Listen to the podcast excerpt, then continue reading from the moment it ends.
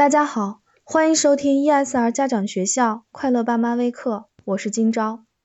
今天我们来说一说主动权。我们在生活中有很多的想法和决定，到底是我们自己的，还是被别人附加和影响的呢？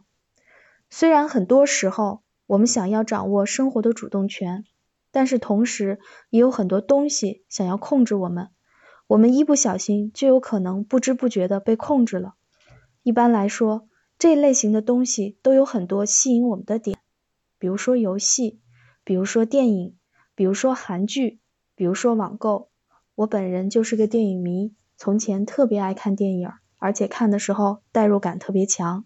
可是，在我上大学的时候，有一次这样的事情：我正在看一部电影的时候，妈妈打电话来，我被打断了，很不耐烦。和他随便说了几句，就匆匆挂了电话，好继续看。后来很久我才知道，那次妈妈打电话来的时候，她其实是卧病在床，都没来得及跟我说，就被我挂断了。而当时的我在外地上学，不能照顾在妈妈床前，竟然连陪她在电话上聊几句天儿都做不到，真的是很不孝啊！那之后我就开始思考，从我的生活本意出发，当然是妈妈更重要。可为什么？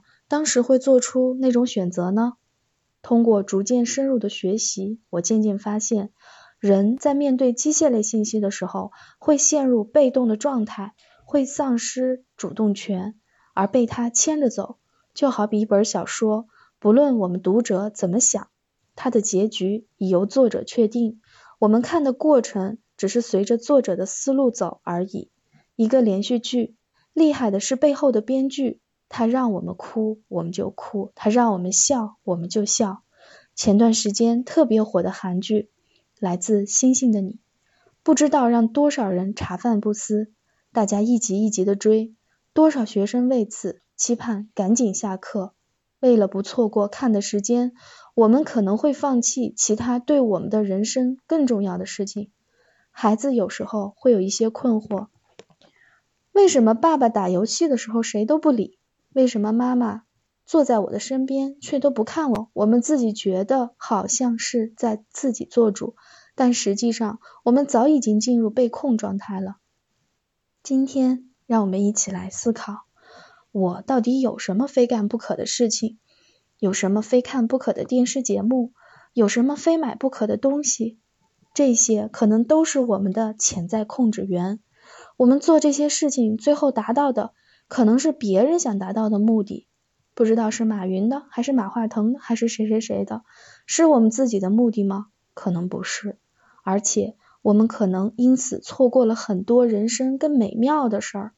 我们要有意识的去找到自己的主动权。今天是大结局，我就不看了，又怎么样？今天是购物节，所有的东西打一折，我就不买了，又怎么样？挑战一下自己。我们会发现，其实好像也没什么大不了的。其实之前我们完全没必要在这上面投入这么多的心理资源。当我们掌握了主动权，我们既可以享受这些娱乐带给我们的愉悦，同时也通达人生快乐的方向。既有自己的爱好，又珍惜和家人一起相处的美妙时光，何乐而不为呢？